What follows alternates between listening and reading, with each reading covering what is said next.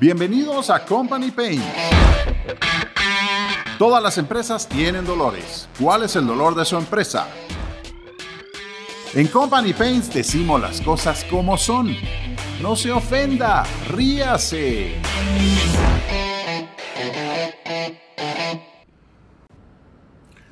Hola amigos, bienvenidos a Company Paints. Mi nombre es Manny Max Webb y seguimos con las cápsulas de ventas. Esta cápsula es la visión de la prospección o el tema es prospección. Va un tanto de la mano de la generación de leads. Hay cierta frontera ahí bastante eh, delgada, pero vamos a entrar a profundidad en este tema. Así es que, ¿qué necesitas para salir a buscar contactos? Seguro que necesitas autoestima, necesitas confianza, necesitas seguridad personal y conocimiento. Si te hiciera falta cualquiera de estas, te va a sudar la mano antes de agarrar el teléfono. Ah, ¿qué te parece? El vendedorcito de la mano sudada. Esta expresión me gusta. Vendedor cagoncito, que no tiene la suficiente seguridad y confianza en sí mismo, no tiene el conocimiento y entonces se queda petrificado. Bueno. Ok, si hablamos de administrar tu tiempo, debes dedicar una buena parte de él a prospección. La prospección es algo simple, es algo que debes de entenderlo, lleva un proceso definitivamente, pero es súper importante. Si no prospectas bien, perderás el tiempo en gran manera y no vas a tener resultados. Y fácilmente te vas a frustrar con la profesión de las ventas y te vas a frustrar en lo que estás haciendo y vas a decir, ay, qué hueva.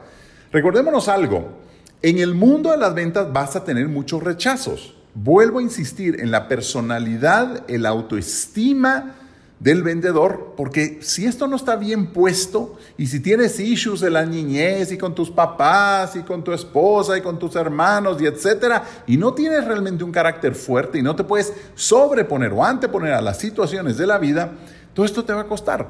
Entendamos que en el proceso de las ventas vas a tener rechazos. Normalmente, normalmente, en productos eh, de venta consultiva se dice y se hable de que vas a tener un porcentaje de efectividad del 10%. Es decir, si visitas, prospectas o haces presentaciones a 10 clientes potenciales, vas a cerrar uno. Significa que 9 te van a decir que no. Hay que entender también que ese no no es un no permanente y definitivo. Hay que entender la campana de las ventas. La campana de las ventas te dice que sí o sí, cualquier cosa que pase de 10 personas, vas a vender uno. Van a haber unos tres aproximadamente que sí o sí, pase lo que pase, te van a decir que no y que no están interesados en lo que tienes que ofrecer. Y en medio entonces nos van a quedar unos seis casos posibles en los cuales en determinado momento te podrían comprar dependiendo de algunas cosas. ¿Cuáles son? Tu capacidad o tus capacidades como vendedor de poder persuadir, de poder convencerlos y de darles el seguimiento adecuado para que te compren en determinado momento. Bueno, regresemos nuevamente a los temas de prospección. Es que realmente me calienta todos los temas de ventas y me voy, me voy, despego y me voy. Bueno, para realizar una buena prospección se recomienda hacer averiguaciones acerca del prospecto o cliente potencial. Si le hablas directamente, debes hacer preguntas. Esas preguntas que son clave para determinar o poder identificar si este realmente se va a convertir en un buen lead o no. El timing es otro factor determinante en lo que estamos hablando. ¿Por qué? Pues como te estaba hablando anteriormente, de estos seis que te pueden quedar ahí en el aire, porque el lead puede hoy no tener la intención de compra, pero Puede ser que a un futuro cercano sí tenga la intención de compra o sí pueda llegar a tener la necesidad de tu producto. Me caga un poco realmente cuando todos los coches de ventas dicen, hay que identificar las necesidades del cliente. Sí, mira, claro, en algunas cosas tienes que identificarlas, pero ¿qué pasa con crearle la necesidad al cliente de tu producto? Puede ser de que el cliente no tenga ni puta idea de lo que estás vendiendo. A, nuestro patrocinador principal en Signus nos pasa muchísimo. ¿Cuántos gerentes de ventas en Latinoamérica realmente crees que saben lo que es un CRM? Muy pocos. Y algunos lo escucharon en la universidad y lo escucharon en algún curso y dicen CRM, Customer Relation Management, que ni siquiera lo saben decir bien. Y paran creyendo que es un sistema, pues eso, ¿no? Que, que, es un sistema que te ayuda con la relación con el cliente, etcétera, y no se dan cuenta o simplemente no conocen que un sistema como Signo CRM es tan poderoso, pero tan, tan poderoso. Desde el mismo puedes llevar el calendario, las actividades, es un calendario dinámico que vas a poder ver el calendario de todos los vendedores de tu organización. Sabes que el tiempo es dinero, es por eso es que es tan importante ver el calendario de cada uno de tus vendedores. Les estás pagando un salario a tus vendedores. O sea que esto te obliga a tener conocimiento de qué están haciendo con ese tiempo. El tiempo es dinero, eso lo sabemos. Aparte de eso, tienes un módulo de geolocalización, el cual te va a registrar las distintas rutas de tus vendedores, cuánto tiempo estuvieron con el cliente, realmente fueron donde el cliente, un módulo de actividades donde vas a ver todas estas actividades que se realizaron en el proceso de ventas con el cliente, un módulo de tareas para poder involucrar otros departamentos, un diagrama de Gantt para ver eh, la terminación y culminación de cada uno de estos proyectos o tareas y saber de que se hagan en tiempo, un módulo de correos, de metas. ¿Qué te puedo decir? Después en el área de leads tenés pipelines, un pipeline comercial donde puedes hacer todas las cotizaciones, darle seguimiento a las cotizaciones. ¿Cuántos vendedores simplemente hacen una cotización? Pendejamente la mandan por email y nunca después le vuelven a dar seguimiento. ¿No te ha pasado? estupidez más grande, ¿no? Sí. Pretenden ellos de que el cliente mágicamente les diga, ¡oh, qué bueno! Fíjese que cuando recibí su email, Curiosamente tenía la chequera fuera, tenía la pluma en la mano y decidí hacerle un cheque por 50 mil dólares solo porque usted me mandó el email en el momento adecuado. La estupidez más grande, ni hablar. Así es que tenemos tantísimos otros módulos que son tan importantes que vale la pena de que tengas esta tecnología y trabajes con la tecnología. Volvamos a la parte de prospecciones. ¿Por qué te digo esto? Porque tienes que meter todos tus prospectos en un CRM.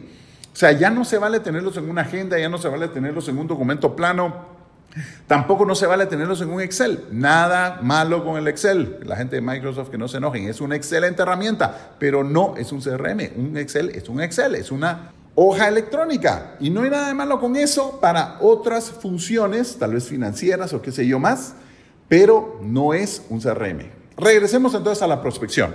Aquí es donde nos vamos a encontrar esa fina línea entre la parte de conseguir leads y la parte de la prospección. Van de la mano.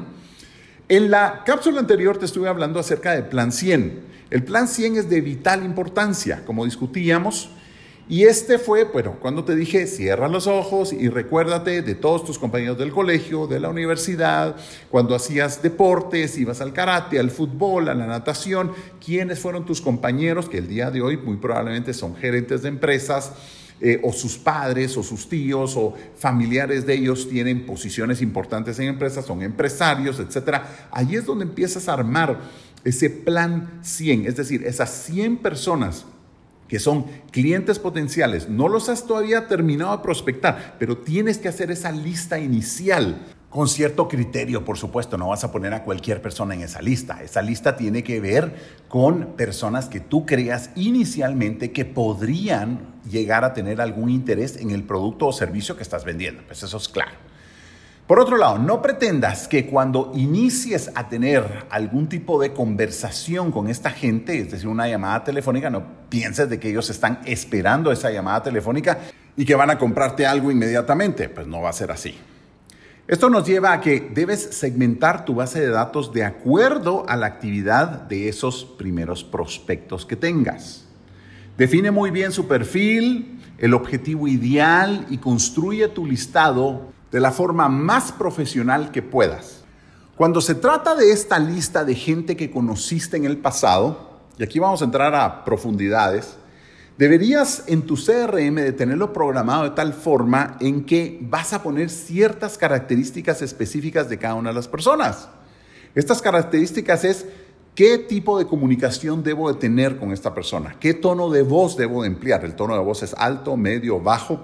La comunicación es rápida, intermedia o lenta. Esta persona es un tomador de decisiones o no lo es. Y después tendría que poner hasta ciertas cualidades de la personalidad de cada uno de ellos para saber cómo tratarlos. Esto es un tema que vamos a tratar un poco más adelante es súper importante llegar a saber con quién estás hablando y entender quién eres tú como persona, cómo es tu personalidad, para que no existan choques a la hora de la comunicación. Es decir, si quieres tener una comunicación efectiva, debes de saber quién eres tú y también conocer a tu interlocutor para ajustar esa comunicación para que sea lo más efectiva posible. Te lo pongo de esta forma. Si yo fuera una persona, pues, que te hablo de esta forma y mire, yo lo estaba llamando y pues yo no quería molestarlo porque sé que usted es una persona muy ocupada y puta madre, qué hueva, ¿no? O sea, si tú eres ese tipo de persona, cambia, cambia, porque no te estás haciendo ningún favor y te estás limitando en toda tu vida y en todo el éxito profesional que vas a tener, simplemente porque no tienes el carácter ni la personalidad adecuada para llegar al éxito de la forma más rápida posible. No te voy a decir que todos los que hablen lento no hayan llegado al éxito, ¿ok? Pero te vas a ayudar a ti mismo si trabajas en tus cualidades personales para hacerte una persona mucho más asertiva y que tu comunicación sea más fluida y te puedan entender mejor. Por otro lado, una persona que te habla con ese grado de hueva te está diciendo que él no tiene seguridad en sí mismo, que no tiene seguridad en su producto, que no está convencido realmente de, su producto, que no tiene pasión realmente por lo que está haciendo simplemente le vas a comprar a alguien así o qué hueva. Sinceramente lo que te dan ganas es de colgarle el teléfono, aunque haya sido amigo de la infancia, aunque sea tu amigo el día de hoy. En el mundo de los negocios y más con la velocidad del mundo de los negocios del día de hoy, tienes que ser una persona bien plantada, una persona que tiene carácter, una persona que sabe comunicarse. Ahora bien, ¿qué pasa cuando el comprador es el huevón?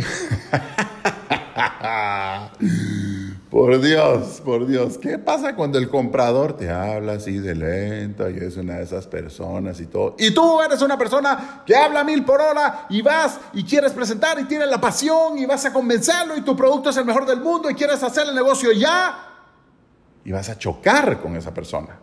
Vas a chocar porque estás, estás en una sintonía distinta completamente. ¿Entiendes? ¿Entiendes lo que te estoy diciendo? Vuelvo a repetirte, vamos a tener una cápsula que esta cápsula vamos a ver cómo la ejemplificamos de una manera, porque no, no, no, no va a poder ser únicamente un podcast, hay varias gráficas que tendré que enseñar y vamos a inventarnos cómo hacemos eso, para que puedas verla y entender que a la hora de estar negociando tenemos que saber con quién estamos negociando, qué tipo de persona es, qué personalidad tiene, cómo es su comunicación, para ser lo más efectivos posibles. Así es que, así es que... Recuérdate, vete al pasado, recuerda de todas esas personas a las cuales conociste en determinado momento.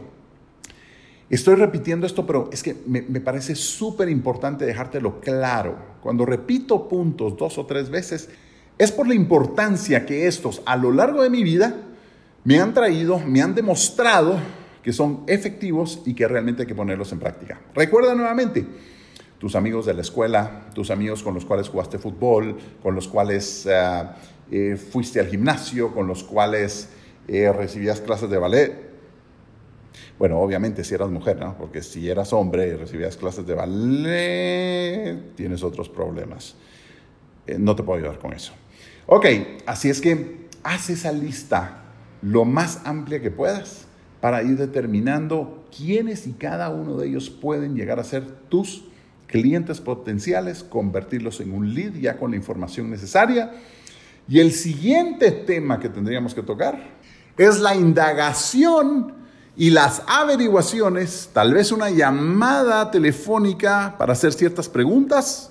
Y ese será nuestro siguiente tema. El siguiente tema va a ser prospección 2, en el cual nos sumergiremos en esas averiguaciones, esas preguntas que tienes que hacer para empezar a calificar ese lead y saber si vale la pena o no vale la pena seguir adelante con el proceso de ventas. Así es que, ánimo, ánimo, ánimo. Vamos, las ventas es algo maravilloso. Si aprendes a vender, no únicamente venderás productos, te venderás a ti mismo. Y si sabes venderte a ti mismo, lograrás conquistar el mundo.